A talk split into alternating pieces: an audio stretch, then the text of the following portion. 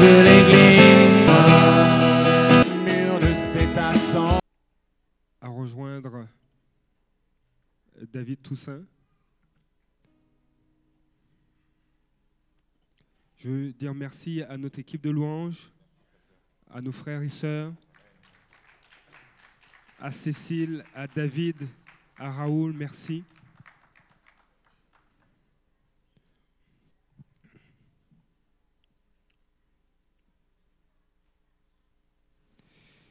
Ce matin, euh, nous allons faire euh, une offrande, euh, passer au temps des, dîmes et offrandes. Ce sera, particulier parce qu'on va introduire ce temps par un témoignage.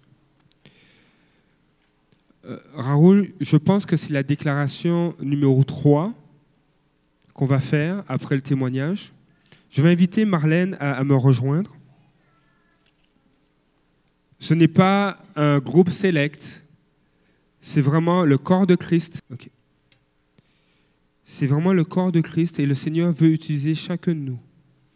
Marlène nous a fait part de ce que Dieu fait à travers l'év- l'évangélisation de puissance. Euh, bientôt, euh, nous allons reprendre certains cours parce qu'on veut vous permettre de vous perfectionner dans la parole de Dieu, grandir. Mais euh, j'aimerais inviter ce matin notre sœur Hélène, Dion, qui va nous parler euh, de ministère auprès euh, de, personnes de la ville de Québec. Le ministère s'appelle Un cœur sur la main.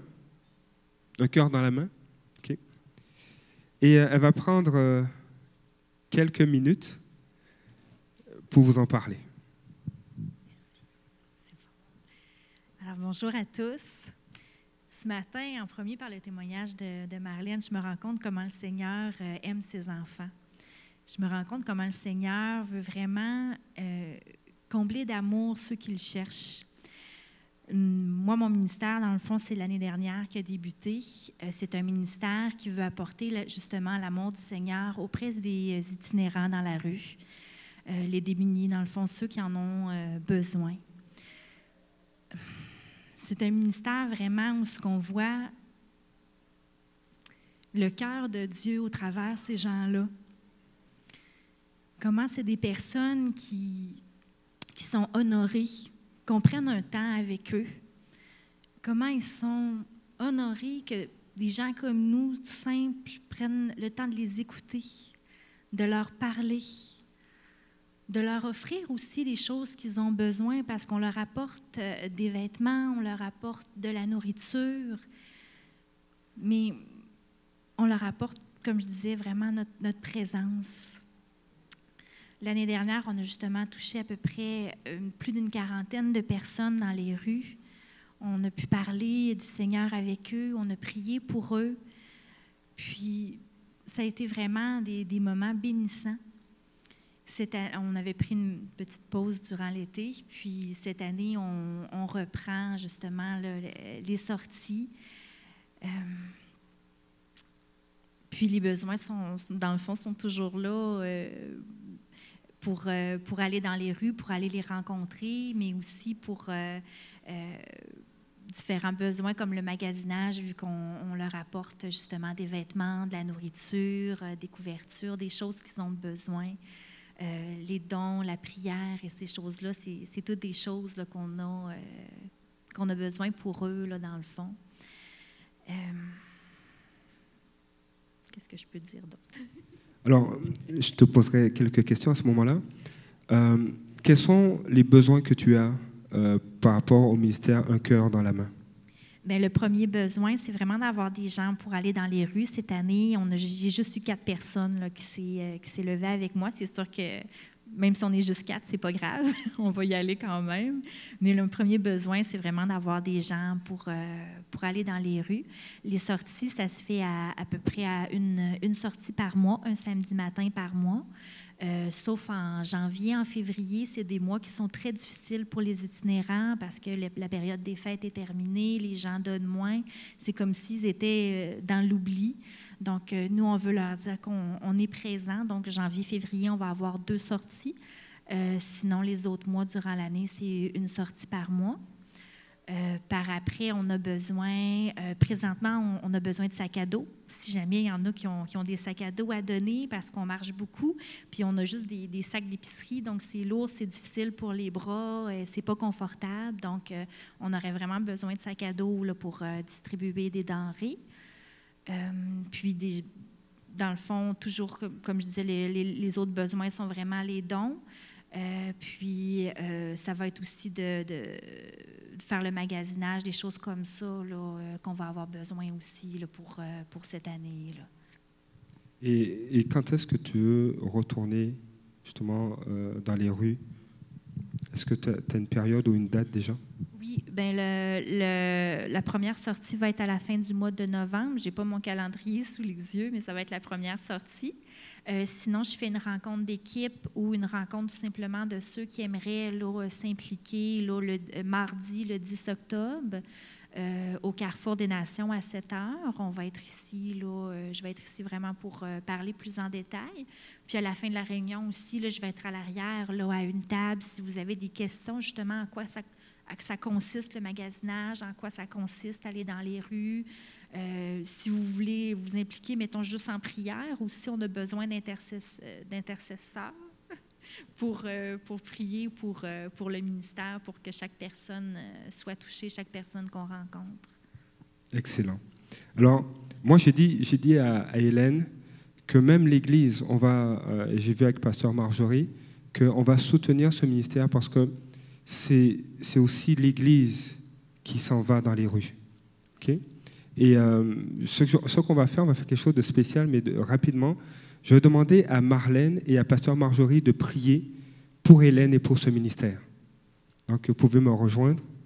Et puis, euh, euh, on va s'associer. Et si vous avez à cœur, même à la fin de la réunion, donc allez voir Hélène qui va se tenir en arrière à la table et vous pourrez lui poser des questions.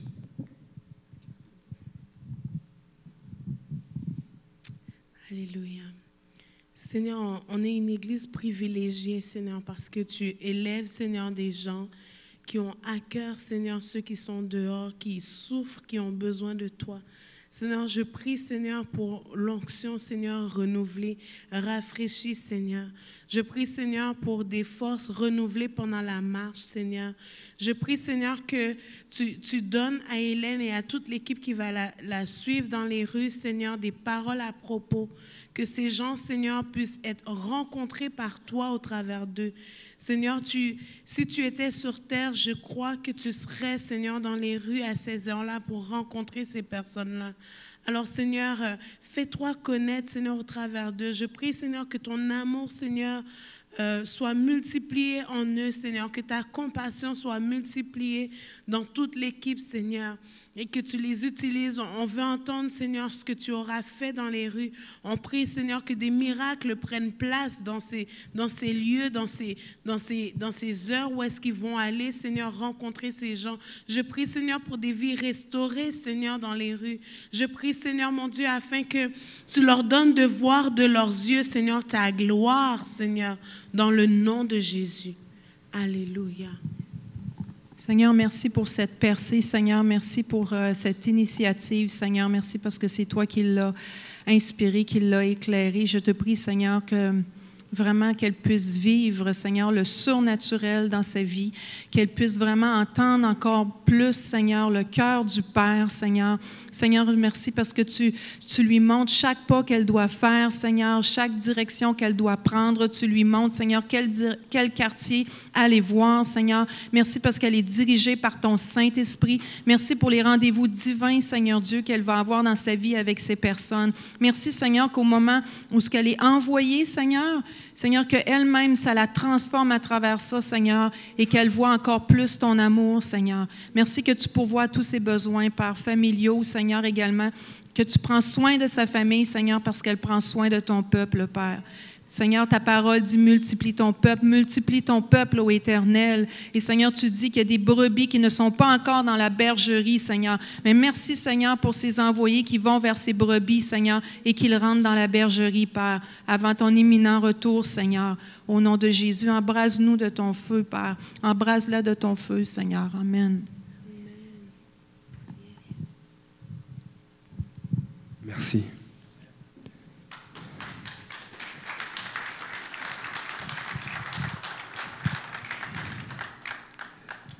Des fois, il ne faut pas seulement prier, il faut y aller. Et, euh, et, des fois, au lieu de prier, il faut aussi, il faut aussi déclarer. Et, et je déclare sur l'évangélisation de puissance que Dieu va vous devancer et Dieu va vous surprendre. Et c'est la même chose pour, pour toi, Hélène. Dieu va vous devancer et des personnes vont être touchées par les gestes que vous allez poser. Je vais inviter euh, Alexandra à, me rejoindre. Elle va faire une courte annonce en lien avec euh, l'école L'eau vive. Euh, bonjour. Donc, pour ceux qui ne le savent peut-être pas, euh, la ville de Québec est riche d'une école chrétienne évangélique. Donc, on est, je crois qu'il y en a deux au Québec au complet, dans la francophonie, vraiment qui sont des écoles qui se tiennent debout pour l'Évangile, pour enseigner les enfants dans les voies du Seigneur. Euh, donc, euh, c'est pour vous informer, si vous ne le savez pas, c'est moi qui est ambassadrice pour l'école. Mon mari est enseignant là-bas, j'ai quatre enfants là-bas. Donc, euh, je, suis sur des comités, je suis impliquée bénévole beaucoup, donc je connais très bien l'école. La seule chose que je veux dire pour encourager les parents ce matin, c'est vraiment euh, le choix dans l'éducation. C'est un choix qui, selon moi, est vraiment crucial. Nos enfants passent des heures et des heures sur les bancs d'école, dans, les cours de récréation, et je crois que l'environnement dans lequel ils sont a réellement un impact dans leur vie. Euh, présente et future. Et euh, je veux juste vous encourager, si vous n'avez jamais pris le temps de vous informer, euh, si vous aviez des idées qui, sont, qui peuvent être des barrières vis-à-vis l'école privée, vis-à-vis l'école chrétienne, prenez le temps de venir me voir, posez les questions, prenez le temps de vous informer. On a les portes ouvertes de l'école le samedi 21 octobre de 10h à 13h. Si vous n'êtes jamais allé dans l'école puis que vous avez des enfants d'âge scolaire, on a maternelle à secondaire 5 à l'école, prenez le temps, prenez le temps, posez vos questions, venez vous venez voir, venez, venez expérimenter c'est quoi, venez rencontrer le personnel, euh, la direction, les bénévoles. Euh, ça fait vraiment, vraiment différence dans la vie des enfants. Euh, je pense que tous les parents dont les enfants sont inscrits à l'école pourraient vous le témoigner, comment que chaque jour, on voit une petite parcelle qui est différente de ce qu'on peut trouver dans l'école publique au Québec. Merci Alexandra. Elle a respecté le temps en plus. Donc, je vous invite à aller la voir. C'est vraiment une occasion de, connaître une école chrétienne qui, qui, fait vraiment une, œuvre importante au niveau académique, mais aussi spirituel dans la vie de nos enfants. Euh, je veux terminer avec deux, trois annonces. Euh, une chose importante que j'aimerais vous partager, je l'ai noté, euh, nous, nous, aurons le, le, 20 octobre prochain un concert avec Julien Adam. Et euh, c'est rare qu'on trouve des, des, des, concerts de qualité avec des artistes euh, euh, qui, qui, sont vraiment, euh, qui travaillent très bien, qui travaillent fort pour, pouvoir partager l'évangile de Jésus-Christ. Et il, est rare de trouver des concerts qui sont gratuits. Et euh, donc, je voudrais vous inviter à vous inscrire sur euh, Eventbrite. Euh, ça nous permet justement de savoir combien de personnes vont se joindre à ce, concert. Il y aura une offrande qui sera, qui sera prise pour l'artiste parce que nous, on, on, lui offre euh, les lieux gratuitement. Et euh, on veut vraiment euh, bénir son ministère et bénir justement de jeunes artistes comme ça qui se lèvent pour partager l'évangile de Jésus-Christ. Je vous invite aussi sur Facebook à partager les posts qu'on fait par rapport à ce concert pour que le plus de personnes soient exposées à, à cette invitation. Alors, s'il y en a qui vont aller au concert, ne me faites pas seulement plaisir, mais soyez. Euh, allez-y avec votre cœur. Euh, aussi, euh, je veux rappeler aussi le, GU, donc Génération Unité, euh, au mois de, à la fin du mois d'octobre. vous pouvez encore vous inscrire, les prix n'ont pas changé.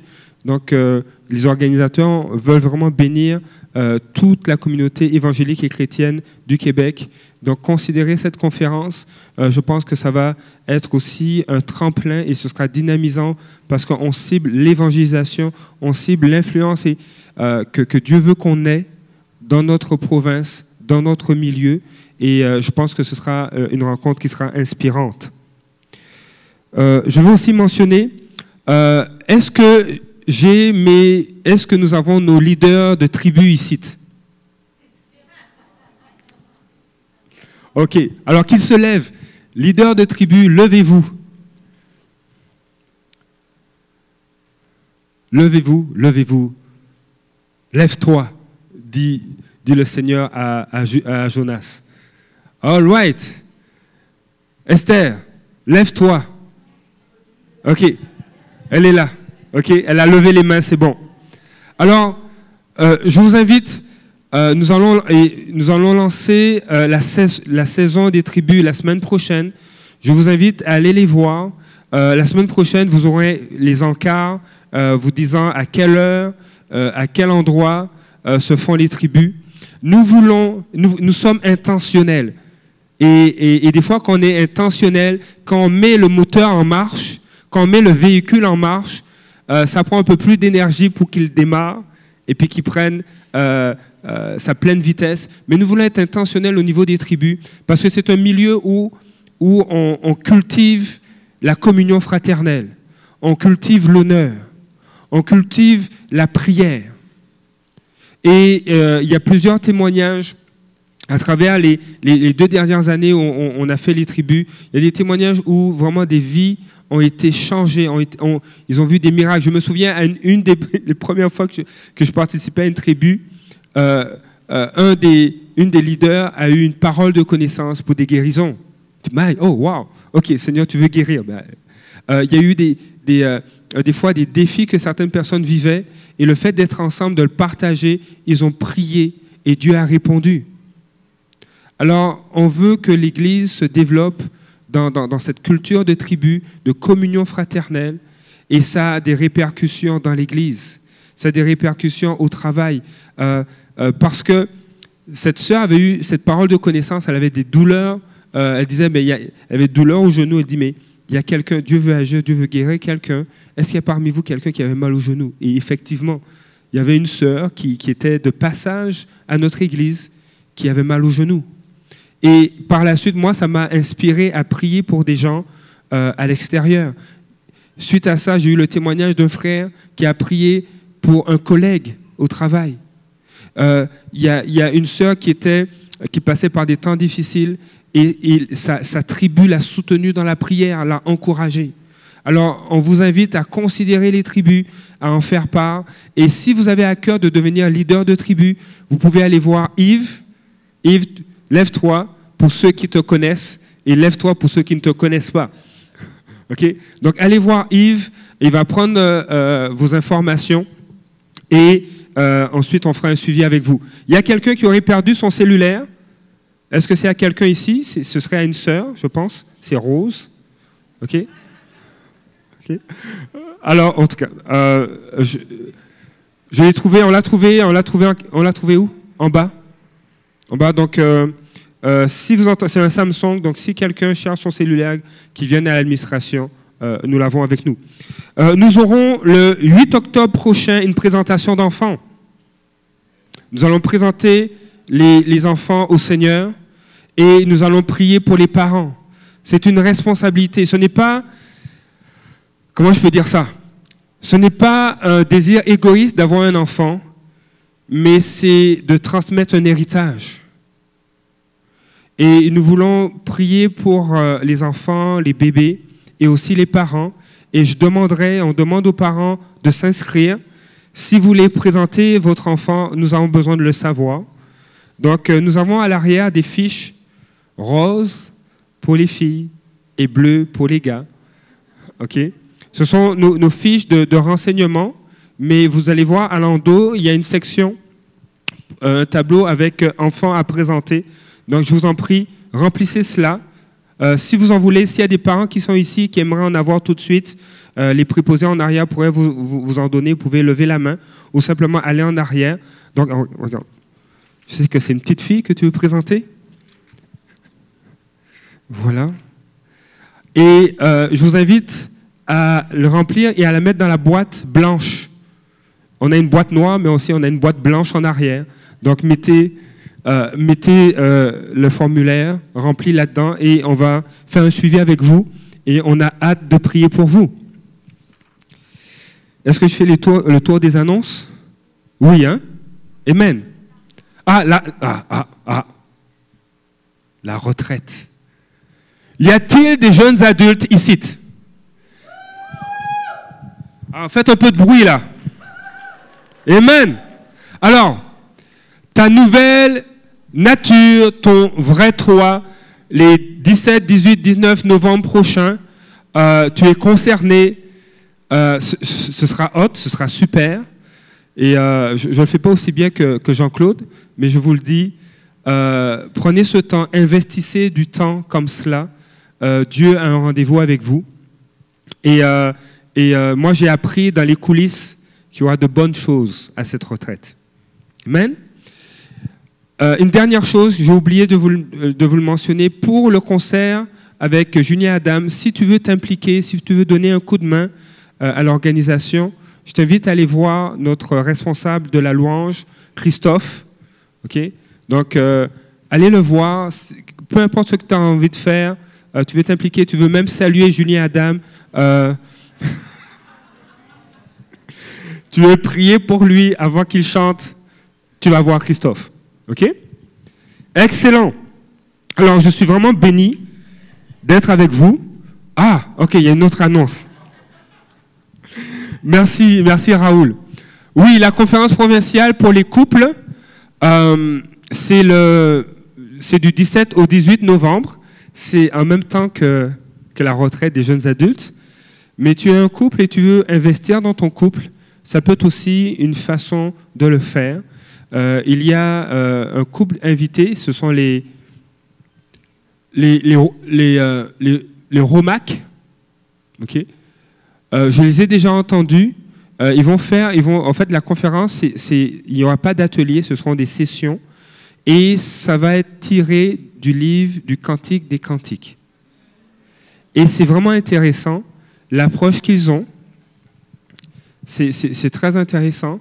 Euh, je, les ai déjà entendus et il y a des choses qui ont changé dans, ma vie de couple à cause de, ce qu'ils ont partagé. Euh, de combien, combien nos épouses, euh, messieurs, sont, sont des reines, sont des princesses. Et il y a un dépôt qui a été fait. Donc, si vous avez à cœur, je vous invite à vous inscrire. Vous pouvez aller sur le site internet de l'église Eva et vous faites l'inscription en ligne. Et ça se fait très bien. Donc, euh, tu, vas investir dans ton couple, profites-en. Euh, c'est une conférence régionale, donc provinciale, et plusieurs églises. Il y a, des amis de, de qui vont se rendre à cette conférence. Alors, euh, profitez-en. Ce sera bénissant. Il n'y a plus d'annonces. hein. On va arrêter les annonces, même s'il y en a d'autres.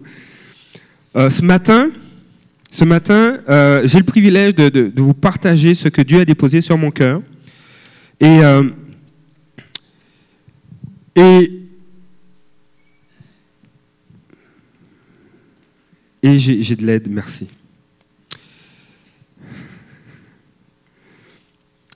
On va, on va commencer aujourd'hui une série euh, de, de quatre messages. Et je pense que ce sera vraiment bénissant pour chacun de nous. J'étais en prière cette semaine et dans mon temps de prière personnel, qui, qui, qui, qui m'est précieux, le Seigneur commence à me parler. Je, lis euh, la parole de Dieu, puis là, le Seigneur commence à me parler. Et il me dit, ce que je, suis en train de te montrer, je veux que tu l'enseignes dimanche. C'est ce que tu vas partager. Je dis, ah oui, mais, mais ça, ça c'est mon... Ça, c'est mon, mon- les choses pour moi, Seigneur. Tu vois et, euh, et mais le Seigneur m'a dit, non, tu le partageras et tu en feras même une série. Donc aujourd'hui, ce sera l'introduction du message de la série euh, avec, euh, avec une première partie qu'on va voir ensemble aujourd'hui. Ok. Vous savez, nous avions, mon épouse et moi, le désir de servir Dieu. Et euh, à cause de cela, nous avons fait certains choix. Et l'un des premiers choix, c'est toujours de se tenir devant Dieu. Et vous allez me permettre, je vais prier maintenant. Seigneur, je te dis merci, Seigneur, pour, pour les quelques minutes que, que nous allons prendre, Seigneur, pour partager ta parole. Seigneur, mon désir, Seigneur, c'est que ta parole puisse faire son effet dans nos cœurs. Seigneur, glorifie-toi aujourd'hui. Et Seigneur, que chacun, chaque personne qui va entendre ce message soit encouragée, fortifiée, restaurée dans le nom de Jésus. Amen. Lorsque, euh, lorsque nous sommes mariés, en fait, même lorsqu'on était euh, en fréquentation, euh, on a été invité par, par la jeunesse de notre Église à partager notre témoignage. Et euh, je n'avais pas euh, lu beaucoup de, livres sur, la vie de couple. Euh, et ce que je savais ne mentionnait pas, en fait, une des choses que nous avions partagées à la jeunesse à l'époque, c'est que Dieu, Dieu a une mission pour le couple.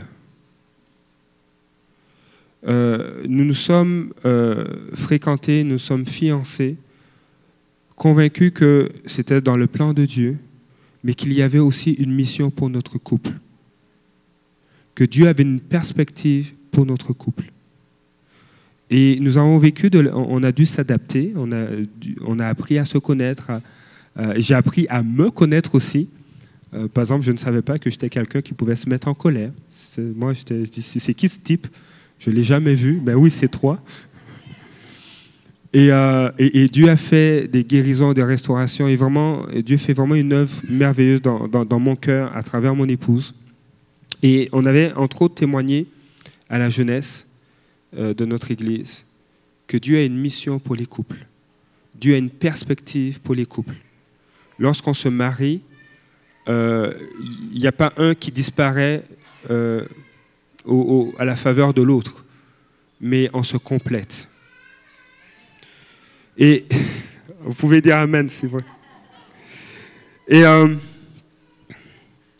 et alors que euh, était conscient que Dieu nous appelait, nous appelait au ministère, mais on ne savait pas comment, on ne savait pas où. euh, on a eu le désir de dire Seigneur, on veut être à ton écoute. Et vous savez, c'est vraiment Dieu parle. hein. Dieu parle. Tu t'arrêtes, tu prends ta Bible, tu prends un cahier, tu peux prendre un- une petite tasse avec du café, ça c'est optionnel, ou du, thé ou de la tisane, mais tout ça c'est optionnel. Et, et tu mets de la louange, ou, ça aussi c'est optionnel, mais tu peux le faire. Et puis dis Seigneur, je viens devant toi, je, veux te connaître davantage. Parle-moi. Et Dieu, Dieu parle. Dieu agit. Et dans nos moments d'intimité, soit en couple, avec euh, nos moments d'intimité avec Dieu, soit en couple ou, ou- ou individuellement, Dieu nous parlait et Dieu déposait des rêves. Et je disais, Seigneur, comment tu vas concrétiser ces choses? Comment tu vas emmener ces choses à l'existence? Parce que pour moi, c'est trop gros.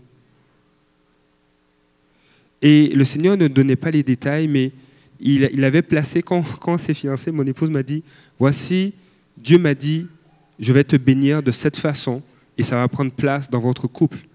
Et quand elle m'a dit ça, je dis, non, je pense pas. Je pense pas qu'on on, va vivre ce type de bénédiction, c'est le fun, mais je ne suis vraiment pas qualifié, et, et je ne vois pas comment je pourrais être utile et pertinent dans ce que Dieu te met à cœur. Et en priant, Dieu a commencé à me parler. Et ce qu'il a déposé sur mon cœur, c'est comme s'il avait multiplié par 5 ou par 10 ce qu'il avait déposé dans le cœur de mon épouse. Et j'ai commencé à être emballé. Alors Dieu parle. On est encouragé, Seigneur. Waouh! Et euh, en, 2000 en 2012, on a décidé de rentrer dans ce que Dieu nous demande. Le Seigneur m'a dit en début d'année, en janvier ou en février 2012, alors que je lisais euh, un texte dans le livre de Josué, Bruno, jusqu'à quand vas-tu en- encore attendre pour prendre l'héritage que j'ai pour toi? Et là, ça m'a bouleversé. Ah. J'étais saisi, j'étais convaincu que, OK, là, là, c'est le temps de me lever. Il y avait plusieurs cir- circonstances où je sentais que Dieu me poussait à, à passer à une autre étape et à rentrer dans ce qu'il voulait pour nous. Et je dis, mais Seigneur, comment? Et je savais que euh, j'étais appelé au ministère et il fallait que j'arrête et que je me forme et que j'arrête de travailler dans le séculier pour me consacrer à l'œuvre euh, pour le Seigneur. Et, et là, j'en ai parlé à mon épouse, elle était toute excitée. Elle a dit oui, amen, mais enfin, tu enfin tu te réveilles, tu te lèves. et, euh, et je réalisais que même mon cœur se détachait d'une condition professionnelle qui était agréable, qui était intéressante. Il y avait un détachement qui prenait place. Euh, J'avais même l'impression, ce détachement me donnait même l'impression que j'étais j'étais faux, j'étais j'étais pas vrai là où je travaillais. J'étais un, imposteur, comme si j'avais pris la, comme si j'étais allé dans un poste de police, je me suis habillé, je suis allé dans les vestiaires, j'ai pris les vêtements de policier, et puis là je me balade dans la ville, je suis flic. Non, t'es pas flic, t'es- t'es- je, me sentais vraiment comme un imposteur. Et, euh, et je disais, Seigneur, le temps vient où il faut partir, il faudra faire ce que tu nous demandes. Mais, il y avait un mais. ok? Il y avait un mais dans le sens que euh, Dieu nous appelle, mais on est un petit peu insécure. On se dit, mais si ça ne marche pas, si jamais ça ne marche pas, on va se faire un plan B.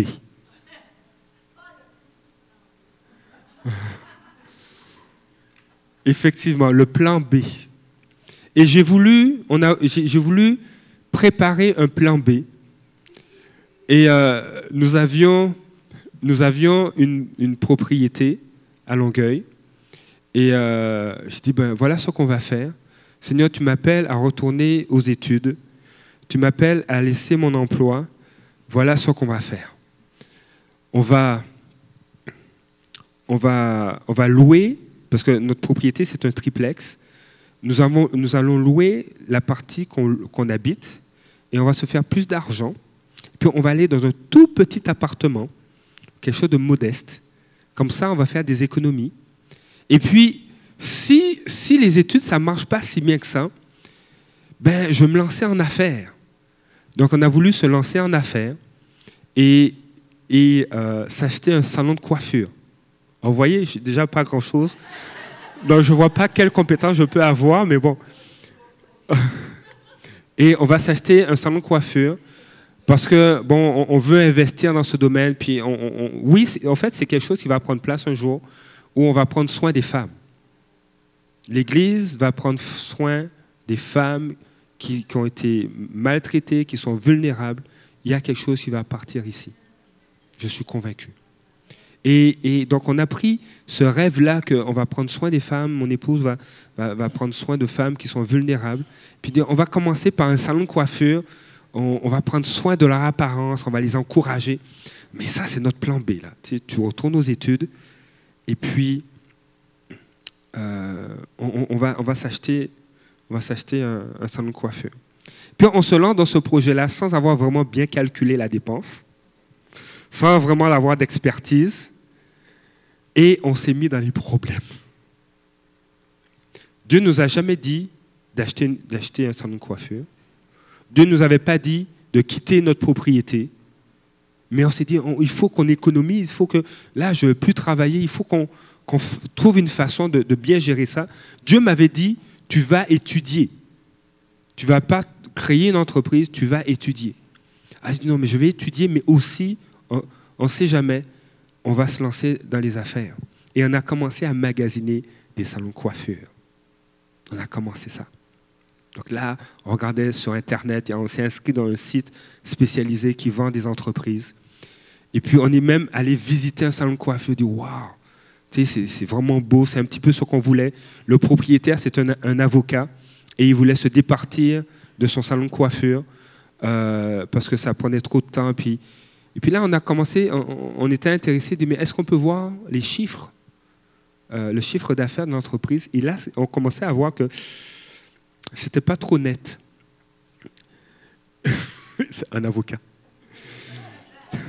Non, les avocats sont honnêtes. Et, euh, mais ce sont c'était vraiment un homme d'affaires. Et là, là, on était en train de prendre un chemin que Dieu ne nous avait pas dit de prendre. Et pour faire une histoire courte, on, nous avait même proposé, le, le propriétaire nous avait proposé de faire un échange, qu'il prenait notre triplex et qu'il nous donnait son entreprise avec sa liste de clients, avec euh, ses employés. Et là, là, dans une forme d'excitation de dire, mais oui, il nous faut un salon de coiffure, on s'est dit, mais pourquoi pas? Et pourquoi pas se mettre dans les problèmes, oui. Et là, on, a, est allé voir des amis euh, notamment un, frère qui a une entreprise fleurissante, qui, brasse des millions. Je dis, mais il faut que tu nous aides, tu me conseilles. On, s'est lancé émotivement dans quelque chose, mais on sent que ça ira pas. Et il me dit, non, ça ira pas. Ça ira pas. Et, Dieu nous a fait grâce, Dieu nous a sorti de ça. On n'a pas accepté l'offre, on n'a pas fait de, rien de- de concret n'est sorti de cela. Mais j'ai réalisé que avec Dieu, il n'y a pas de plan B. Dieu te dit, lève-toi et va étudier. Tu te lèves et tu vas étudier. Tu ne te lèves pas et dis, Ben, je vais travailler pour aller étudier ensuite. Et le texte qu'on va voir aujourd'hui, c'est l'histoire d'un homme à qui Dieu, lui a, dit, lève-toi. Et, et c'est vraiment intéressant parce que c'est un, texte qui vient d'un livre de la Bible qui est à un certain niveau controversé ou qui, crée des malaises. Et je m'aventure avec vous, et on va s'aventurer dans l'histoire de cet homme. Il s'agit du prophète Jonas. Nous allons nous aventurer dans l'histoire de cet homme. La parole de Dieu dit concernant Jonas que c'était un prophète, un prophète de l'Éternel. Et euh, avec, euh, avec l'équipe au multimédia, on va aller dans 2 Rois chapitre 14, les versets 25 et 26. Je vais vous donner un peu le contexte. Dieu utilisait Jonas et il était vraiment considéré comme un, un prophète établi, un homme à qui Dieu parle. Et euh, on voit dans 2 Rois chapitre 14, au verset 25, ceci. Et ce passage parle d'une période de l'histoire d'Israël où euh, ça n'allait pas. Ça n'allait vraiment pas. Il y avait des, invasions, il y avait des, territoires qui avaient été pris par les Assyriens. Et à cette époque, euh, des deux versets qu'on va lire, c'était l'époque du roi euh, Jéroboam II, le deuxième, donc Jéroboam, et il ne plaisait pas à Dieu, il faisait n'importe quoi. Et là, voilà ce que le verset 25 va dire.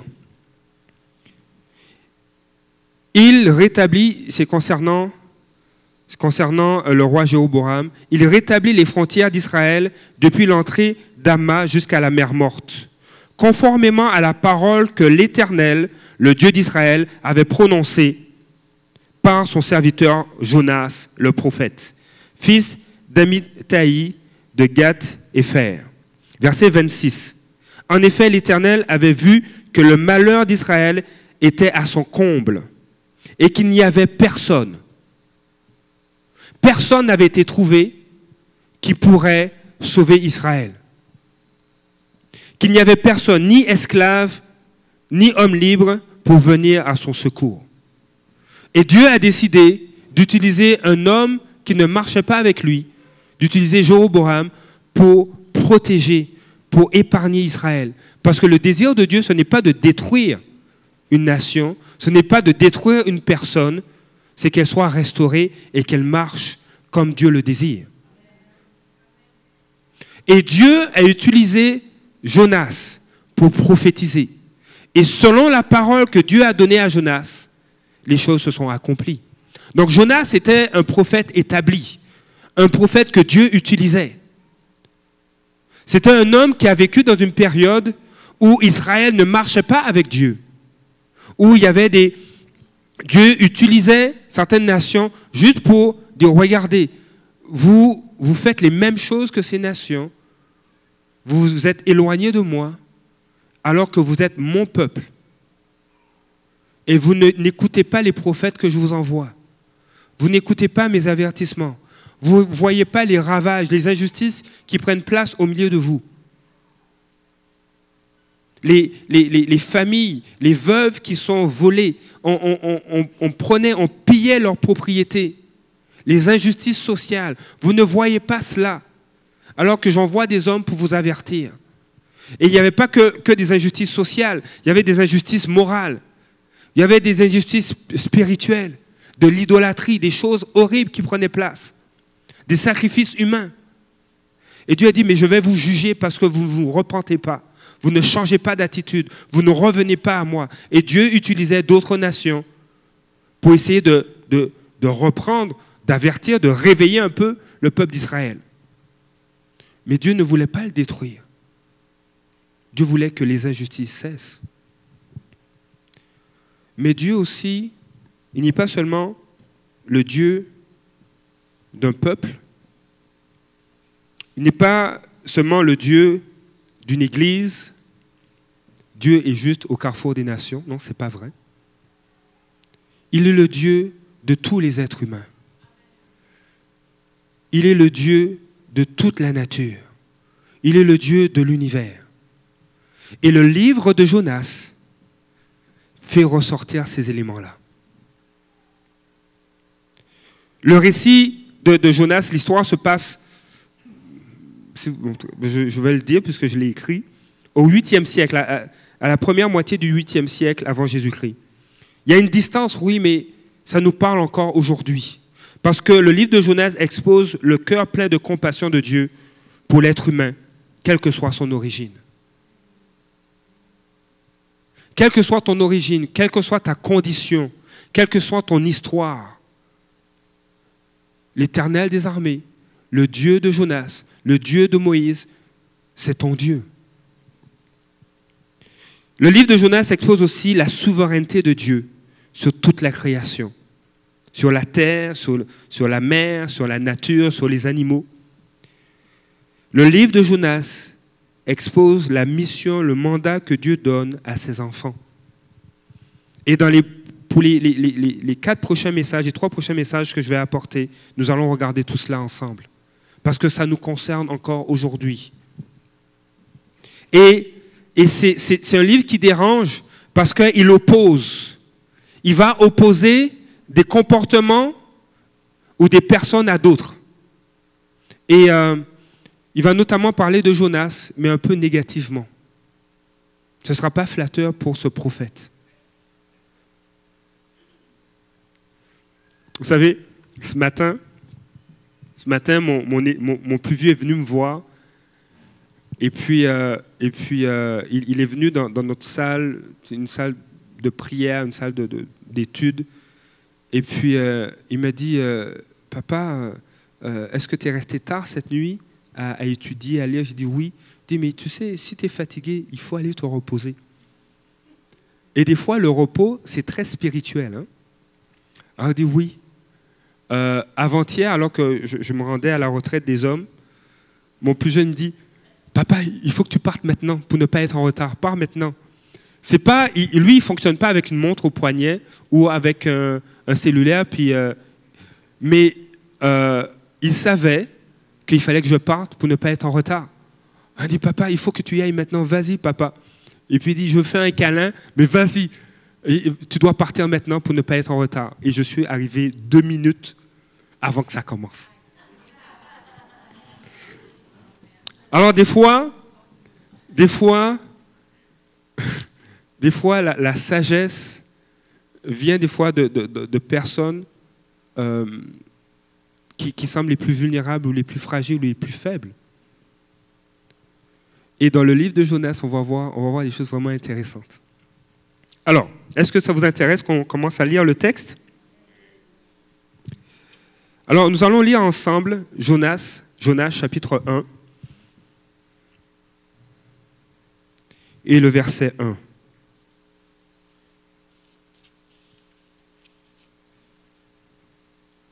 Aujourd'hui, j'espère pouvoir passer juste à travers le chapitre 1. Ouais, on va, on va commencer. Jonas chapitre 1, verset 1 dit ceci. La parole de l'Éternel fut adressée à Jonas, fils d'Amitai.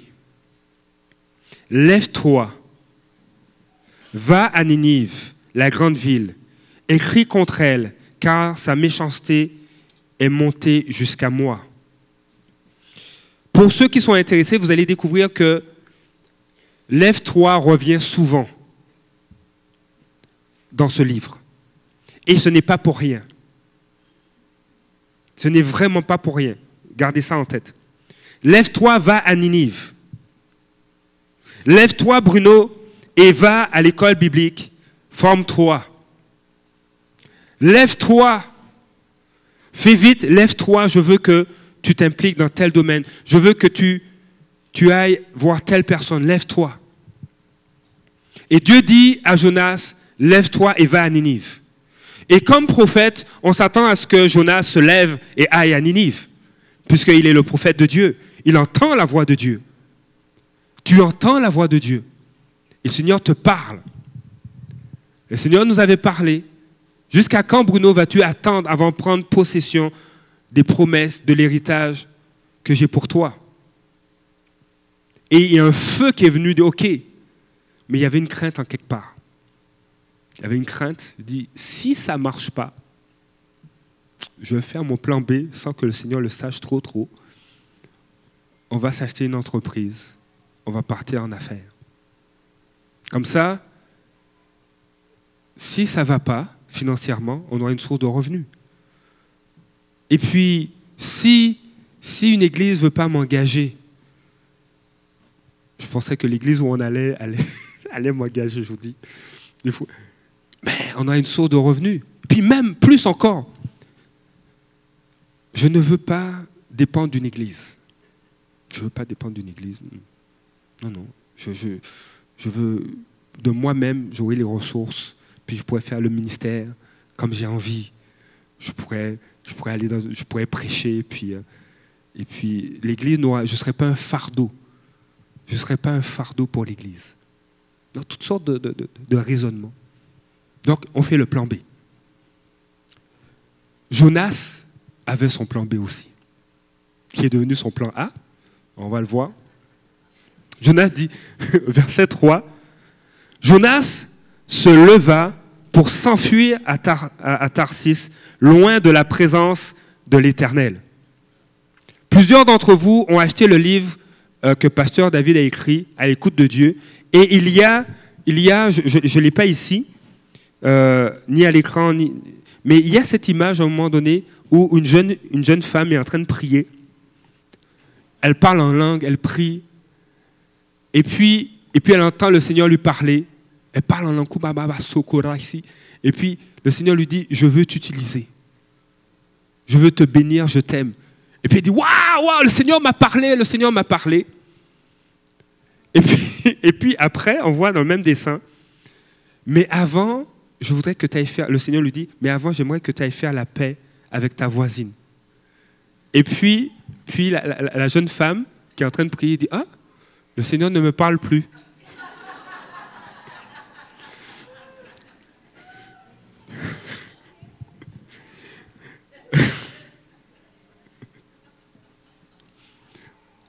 Des fois, on est comme ça. Hein. Le Seigneur te dit, lève-toi et va à Ninive. Ninive était, était une ville assyrienne qui oppressait. C'était, c'était un peuple qui oppressait Israël. Et Jonas n'aimait pas trop les oppresseurs. Ceux qui attaquaient Israël, ils n'aimaient pas trop ça. Et Jonas, au début, on ne le voit pas, mais Jonas décide, non, non, non. Brusquement, on dirait que j'entends plus Dieu. Dieu m'a dit de me lever, oui, je me lève, mais je ne vais pas à, Ninive, je vais aller à Tarsis. Et, la parole, le verset dit, loin de la présence de l'Éternel. Et c'est un élément que Dieu veut confronter dans nos vies. On l'entend. Et j'aime, une fois, un homme de Dieu a dit, c'est bien, c'est important d'entendre la voix de Dieu, mais c'est plus important d'obéir à sa voix. Et le Seigneur veut nous rappeler. C'est une chose d'entendre, mais ce qui est plus important, c'est d'obéir à ma voix. Et Jonas, il est parti loin de la présence de Dieu. Quand quelque chose ne fait pas nos affaires, on ne veut plus parler à Dieu. Hein. Et, on le sait. Il y, a, il y a sur nos vies, sur notre, couple, je, l'ai déjà mentionné, il y, a, des gens à, qui on a donné accès euh, qui peuvent nous reprendre, qui peuvent nous encourager, nous avertir. Et Dieu utilise ces personnes. Et euh, il y, y en a une d'entre elles, il y a des moments, je n'ai pas envie de lui parler, parce que je sais ce qu'elle va me dire. Et, et, euh, et, et des fois, je lui parle, elle me dit, mais tu, voulais, ces, derniers mois, tu voulais pas me parler. Je dis, Non, je voulais pas, je voulais pas. je voulais pas parce que euh, je, ne- je ne faisais pas ce que Dieu me demandait. Je dis, Seigneur, pas ce soir, je ne veux pas aller prier ce soir, je veux juste aller me coucher. Ou je veux juste aller chiller avec, euh, avec les enfants, relaxer. Et euh, elle me dit, mais tu ne voulais, pas- tu voulais pas que je te parle. Et des fois, on, veut fuir la présence de Dieu. Et c'est ce que Jonas a fait. Il a fui, il, descendit à Jaffa et, se trouva, et il trouva un bateau qui allait à Tarsis. Il paya le prix du transport et s'embarqua pour aller avec les passagers à Tarsis, loin de la présence de l'Éternel. Entendre la voix de Dieu n'est pas garant d'être dans la présence de Dieu et dans le plan de Dieu. Mais Dieu désire qu'on demeure dans sa présence. Dieu désire cela. Et Moïse le mentionne aussi, il dit, Seigneur, oui, ton peuple est problématique, ton peuple euh, euh, a péché contre toi, et là tu me dis que tu vas envoyer un ange nous faire rentrer dans la terre promise, mais cet ange-là, je ne le connais pas. Mais toi, je te connais, et nous ne bougerons pas d'ici si tu ne viens pas avec nous. Il y a un niveau, il, va arriver un moment donné, Dieu va vous emmener plus loin que vous pensez et accomplir de plus grandes choses que vous pouvez imaginer. Moïse, avec le peuple d'Israël, serait parti avec un ange que Dieu enverrait et il serait rentré dans la terre promise. Il serait rentré. Les prodiges se seraient faits. Mais pour Moïse, la présence de Dieu était plus importante que les prodiges. La présence manifeste de Dieu avait plus de valeur que des prodiges.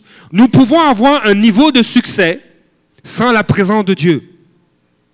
Mais le Seigneur veut que tu aies un plein succès avec lui. Et Moïse était conscient de cela. Et il a dit, Seigneur, nous ne partirons pas d'ici si tu n'es pas avec nous. Et je prie que ce que Moïse a dit soit notre prière et notre attitude de cœur.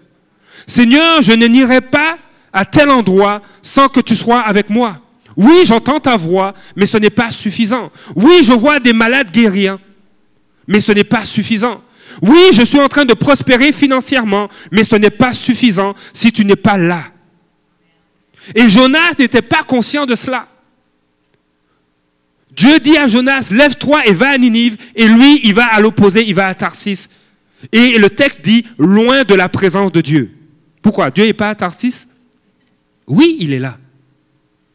Mais Jonas allait loin du plan et de la volonté de Dieu pour sa vie. Et des fois, nous, nous pouvons faire ces choix de dire non, j'ai entendu Dieu, mais ça ne me tente pas. Comme mon épouse et moi, nous avions fait le choix d'avoir un plan B. Le plan B prenait tellement de temps qu'il devenait un plan A. Et il nous emmenait dans des problèmes. Imaginez que nous vendions un triplex pour le prix d'un salon de coiffure qui valait peut-être, je ne sais pas, 100, 180, 25 000 dollars, de n'importe quoi. Vendre une maison pour une entreprise, ça ne va pas.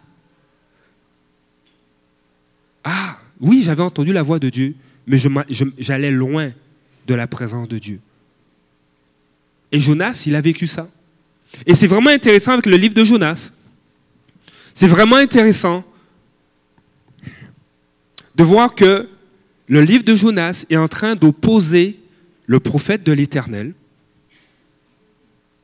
d'opposer le prophète de l'Éternel, et vous allez voir, à des gens qui ne connaissent pas le Seigneur et qui seront promptes à obéir à Dieu. Et des fois, des fois, des gens qu'on côtoie qui ne, connaissent pas Dieu vont être des instruments plus efficaces que nous-mêmes. D'où, un peu l'orgueil, dit, Waouh, le Seigneur m'appelle, je vais prendre possession de mon héritage, je vais faire mon plan B, et puis j'ai entendu la voix de Dieu, je l'ai écrite dans mon livre, dans mon journal intime, waouh, waouh, Dieu me parle, et puis je suis en train de passer à côté de ce que Dieu me, demande. Et des fois, ça travaille l'orgueil. Je dis, OK, reste humble, reste obéissant. Verset, verset 4. L'Éternel fit souffler sur la mer un vent impétueux. Il s'éleva sur la mer une si grande tempête que le bateau menaçait de faire naufrage. Verset 5. Les marins eurent peur. Et moi, c'est juste, les marins eurent peur, ça m'a dérangé. C'est comme si, c'est comme si tu rentres à l'hôpital, tu rentres à l'hôpital pour une intervention, une intervention chirurgicale, disons mineure, c'est pas à cœur ouvert, et puis que on a deux médecins, Jonathan et Michael, qui, qui sont dans le bloc opératoire, qui, qui- qui- d'expérience, ce sont, ce sont des sommités, ce sont des, des, des- des- directeurs de département, et puis ils se sont mis ensemble, ils disent, là, on va juste euh, former euh, des, stagiaires, je n'ai pas le vocabulaire médical, hein, mais on va former euh, des internes. Et puis, ils, pratiquent ensemble. Et puis là, ils commencent l'opération, et puis là, ils commencent à capoter. Là, il y a un problème. C'est pas selon les plans.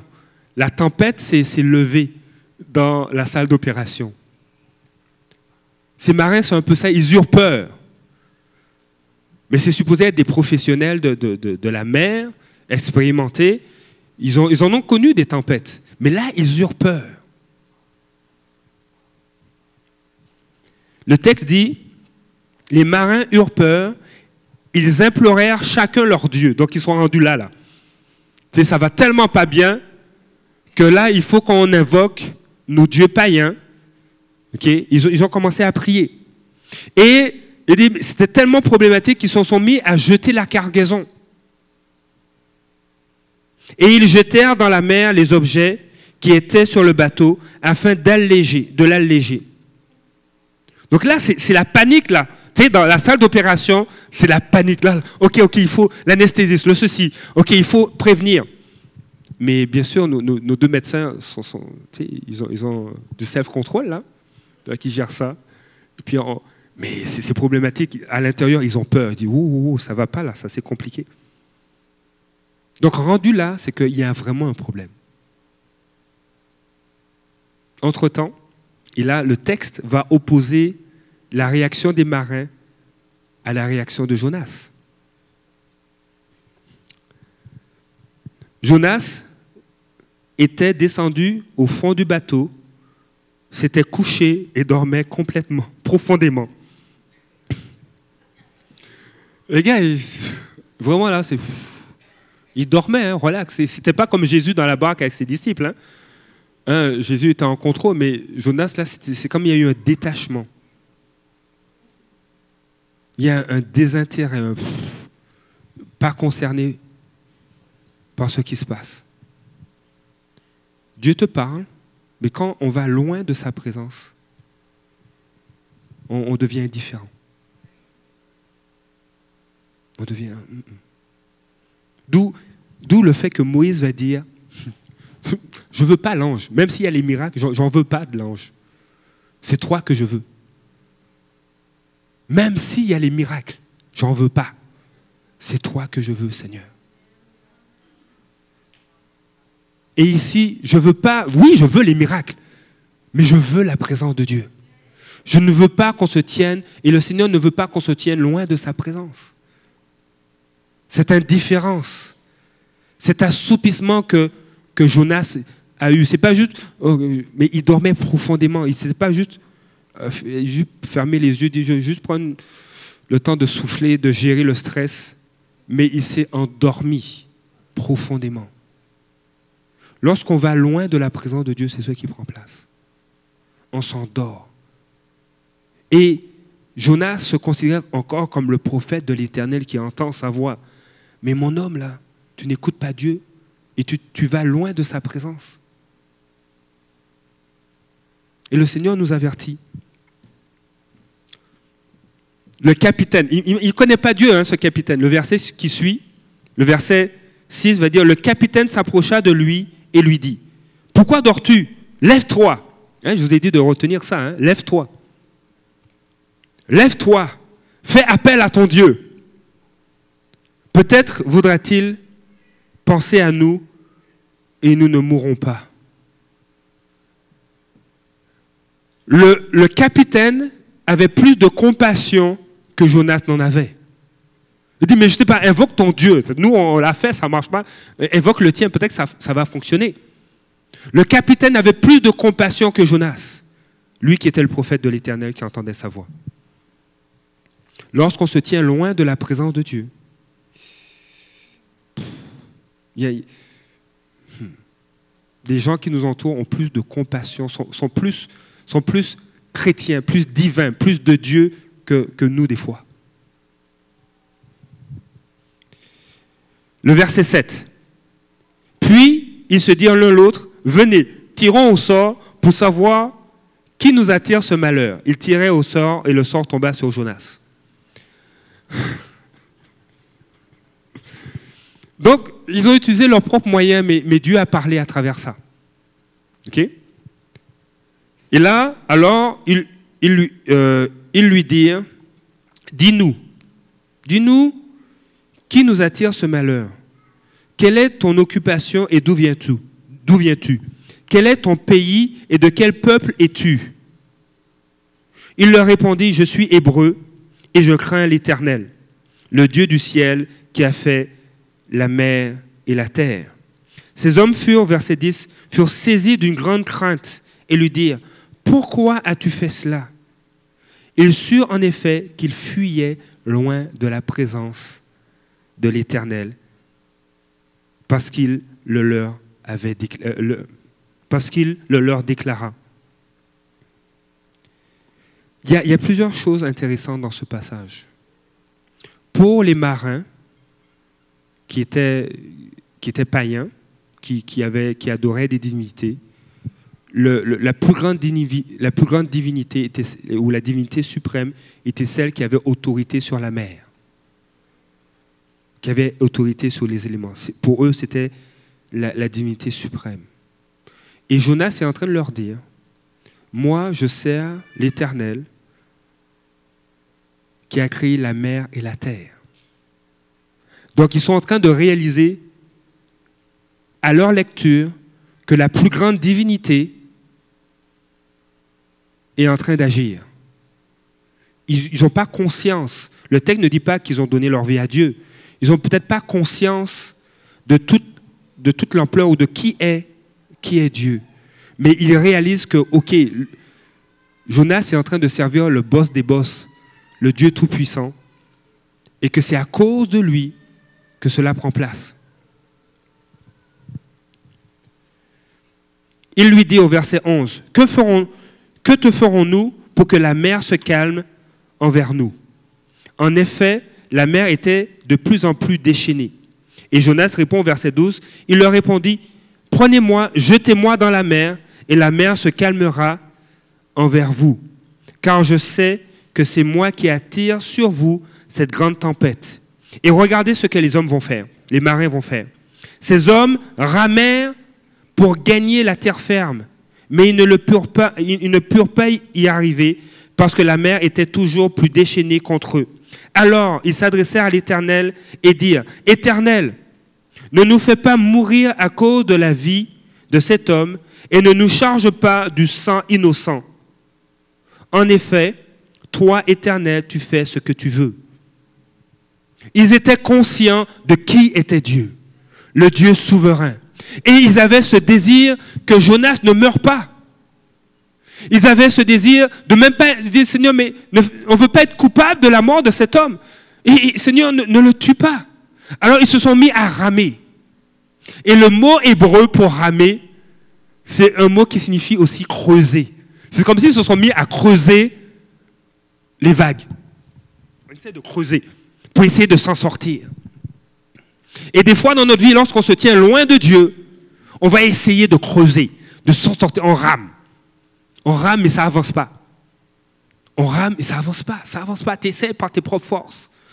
Parce que tu te tiens loin de Dieu. Oui, Dieu te parle, mais tu ne lui obéis pas. Oui, Dieu te parle, mais tu es plein d'orgueil. Oui, Dieu te parle, mais tu fais des plans B. Quand on fait un plan B, quand mon épouse et moi, on a fait un plan B, on faisait quoi? On lançait le message à Dieu que dit oui, tu as un plan, mais notre plan est meilleur. On ne sait jamais, ça se peut que ton plan ne marche pas, mais le nôtre va marcher. Donc on est en train de, donner cette idée à Dieu que hmm, on est un petit peu meilleur que toi, tu vois. Nous, on pense à nos affaires, pas comme toi. Tout ça, on fait un plan B. Bill Johnson a dit, lui, il ne fait pas de plan B. Il n'y a pas de plan B. Lui, c'est le plan A de Dieu. Le plan A, il n'y en a qu'un seul. Le plan A, le plan de Dieu. Pour ta vie, il y a un seul plan. Il y a une seule perspective, celle que Dieu a pour toi. Les autres, tu vas te mettre à ramer. Tu vas tellement ramer que tu vas avoir l'impression de creuser puis tu n'avances pas. Tu vas stagner des années jusqu'à ce que tu reviennes dans la présence de Dieu. Et ces marins, ils ont voulu ramer. Ils ont dit, mais ça ne marche pas. Et qu'est-ce qu'ils ont fait? Ils dit, Seigneur, si c'est ça qu'il faut jeter Jonas par-dessus bord, Seigneur, on ne veut, pas, être responsable de la mort de cet homme. Fais grâce, tu vois, on, on est prêt à t'obéir. Contrairement à Jonas qui, lui, allait à Tarsis, fuyait. Les marins, eux, ont été prêts à obéir. Le Seigneur te dit ce matin, je veux que tu arrêtes de ramer. Il y a quelque chose que tu dois jeter par-dessus bord.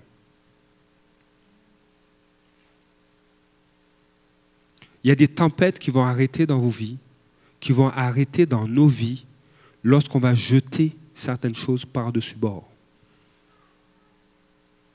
Et c'est par la foi. Hein. Il y a des tempêtes qui vont arrêter. Hein.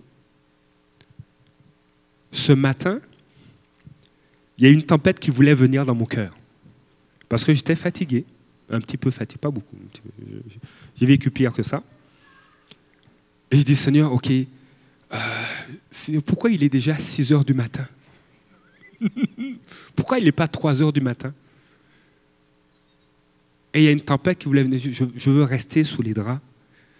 Et il y a l'agitation. Ok, mais là, il faut. Si tu te. des fois, on, des fois, on veut pas aller au C'est l'heure de se lever pour aller travailler. On est lundi matin ou mardi matin. Tu dois te lever à 6 heures ou à 5h30. Et puis tu te dis, mais ce serait tellement le fun de rester plus longtemps, puis de se lever à 11 heures. Mais là, quand tu penses à ça, tu te dis, mais, ce matin, j'ai une réunion avec mon superviseur. J'ai une réunion à 8 heures avec lui. Je ne peux pas débarquer à 11 heures, je ne peux pas me lever à 11 heures du matin. Je fais ça. Ben, il, va m'appeler ou je, vais il va me rencontrer dans son bureau, puis, puis j'aurai un avertissement. Oh, quoi, j'ai pris congé? Ah, mais si je fais ça, mais mon travail ne va pas avancer? Ah, mais je tellement aimé. Donc, il y a, des fois, il y a une dualité là, un conflit à l'intérieur. Mais je suis fatigué, j'aimerais relaxer. Ah, je vais appeler, je vais coller malade.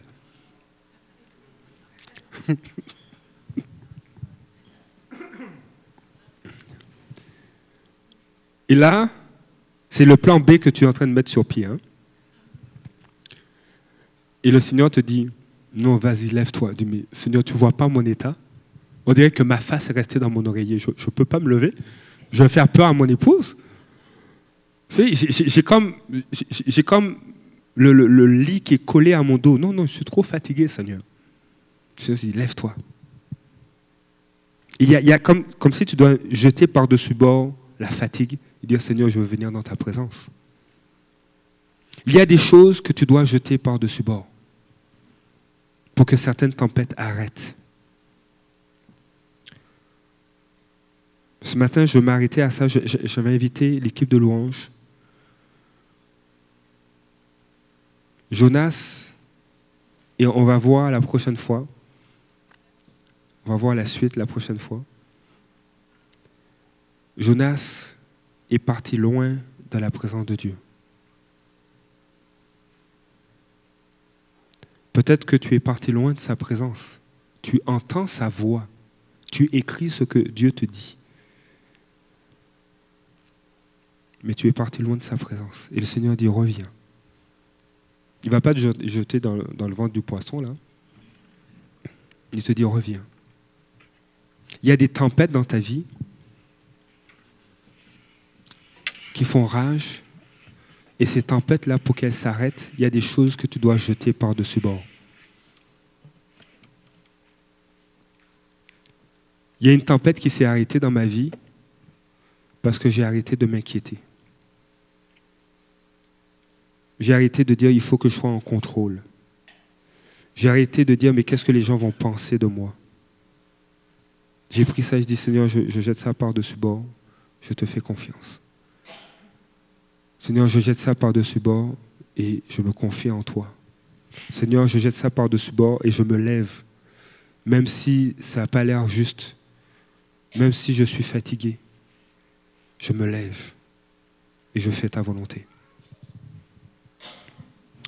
Ce matin, je vais faire, ces deux appels. Le premier, c'est, tu sais que tu t'es éloigné de la présence de Dieu. Le Seigneur t'appelle à revenir. Reviens simplement dans ma présence.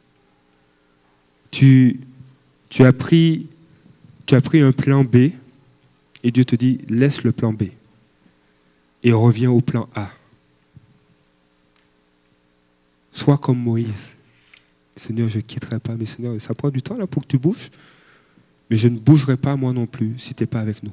Je ne veux rien avoir à faire avec cet ange-là que tu es prêt à envoyer pour qu'on rentre dans la terre promise. Je veux y rentrer avec toi. Le deuxième appel que je veux faire, c'est tu vis des tempêtes présentement. Et parmi ces tempêtes-là, il y a une tempête. Il y a des tempêtes qui sont causées par des choses que tu dois jeter par-dessus bord. Prêt, Seigneur, je te donne le contrôle.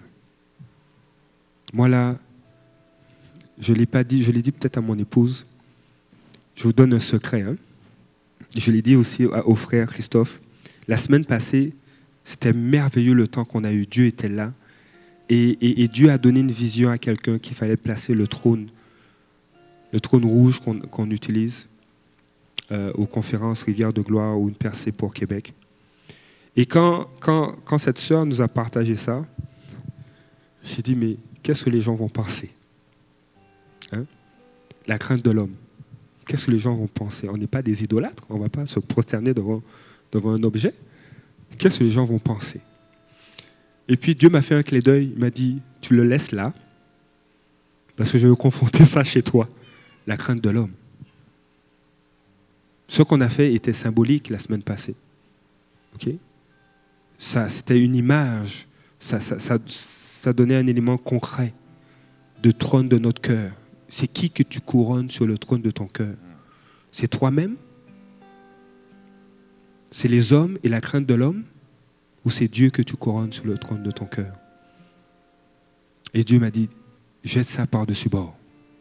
Jette la crainte de l'homme par-dessus bord. Et obéis-moi. Alors que l'équipe de louange va, va jouer, je vous invite à vous lever.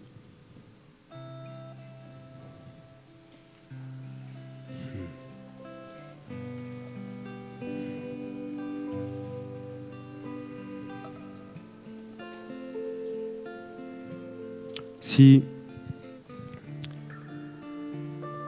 tu te sens comme Jonas, tu as fui la présence de Dieu. Si tu te sens comme ces marins qui ont ramé, qui ont creusé, jusqu'à ce qu'ils réalisent qu'il y a des choses qu'il faut jeter par-dessus bord pour arrêter la tempête. Je t'invite à avancer.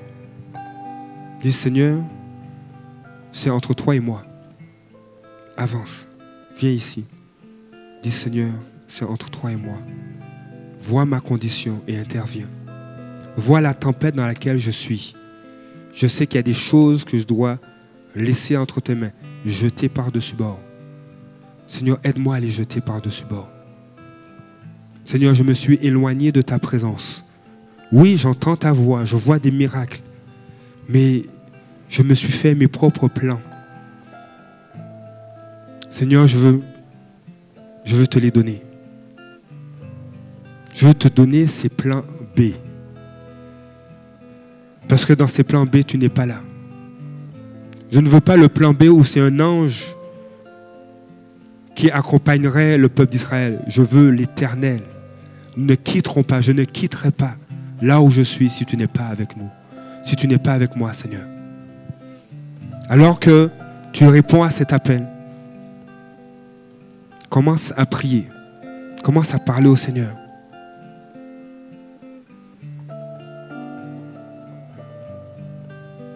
Alléluia. Et, j'aimerais inviter l'Église à simplement être dans une attitude d'adoration, dire Seigneur, tu vois mon frère, tu vois ma soeur. Seigneur, étends ta main et agis. Secours. Vous êtes un peuple qui est réveillé, qui entend Dieu. Seigneur, interviens dans la vie de mon frère, de ma soeur qui est en avant. Alléluia, Père. Alléluia, Seigneur. Alors que vous êtes avancé, moi je vais demander à notre équipe de ministère, à notre équipe de ministère de venir et de prier pour vous.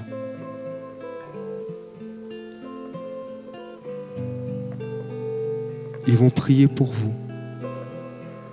Ils ont des badges et il y a des personnes que j'attitre qui vont prier pour vous. Juste recevoir. Laissez Dieu vous parler.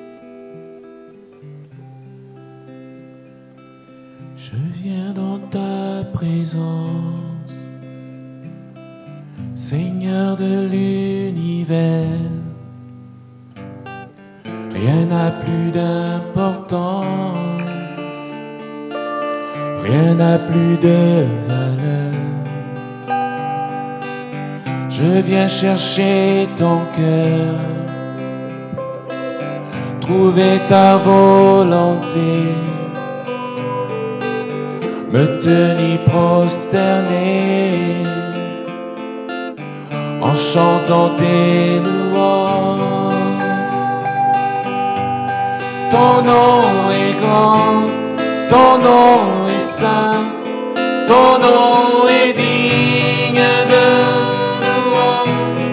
À toi l'honneur, à toi la gloire, à toi la puissance et la force. Jésus, agneau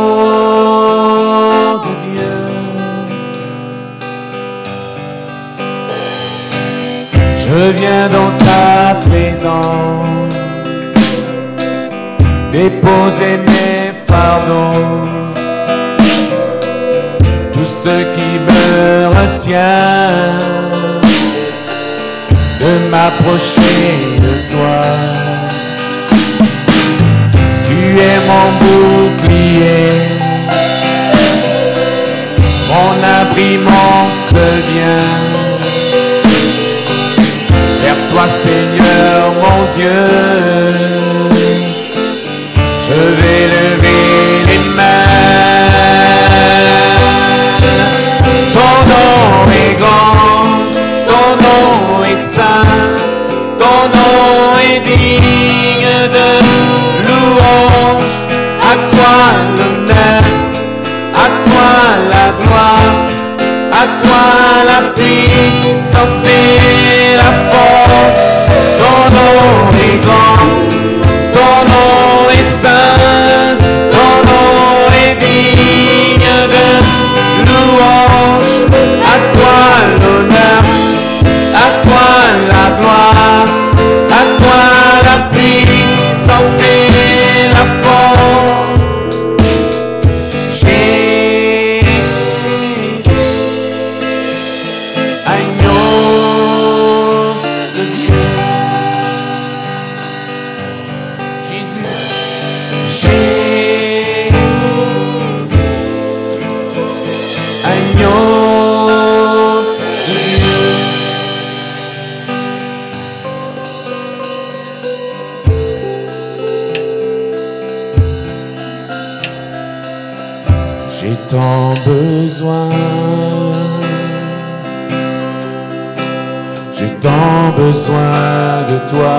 comment te dire que je te désire plus que jamais. J'ai besoin de toi, j'ai tant besoin de toi, Seigneur. J'ai tant besoin. Tant besoin de toi. Comment te dire? Comment te dire que je te désire plus que jamais? J'ai besoin de toi, j'ai tant besoin de toi, Seigneur. Souffle de vie, bien plus que tous mes chants, plus que mon cœur qui bat, plus que toutes choses, je veux demeurer en toi. Le reste de ma vie. Non, jamais je ne reviendrai à mon passé. Non, jamais je ne reviendrai à mon passé.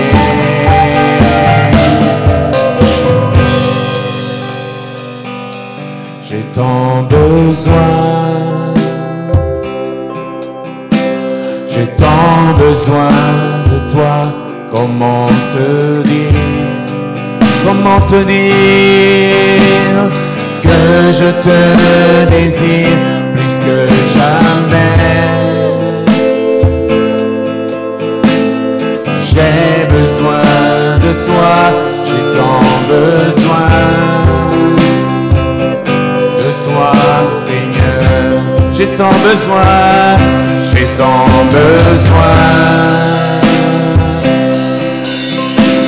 J'ai tant besoin de toi, comment te dire, comment te dire que je te désire plus que jamais. J'ai besoin de toi, j'ai tant besoin de toi,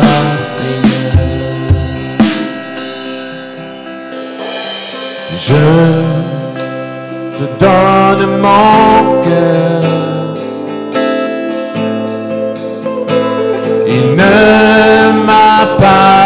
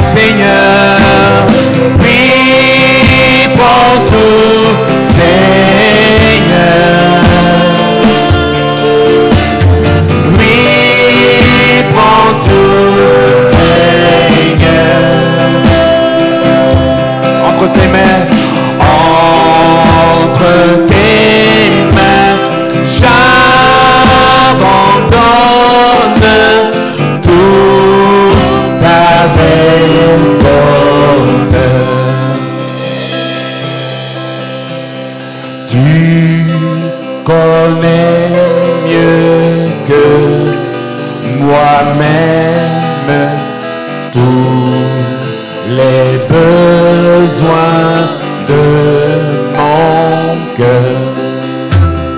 Et pour mon bonheur suprême,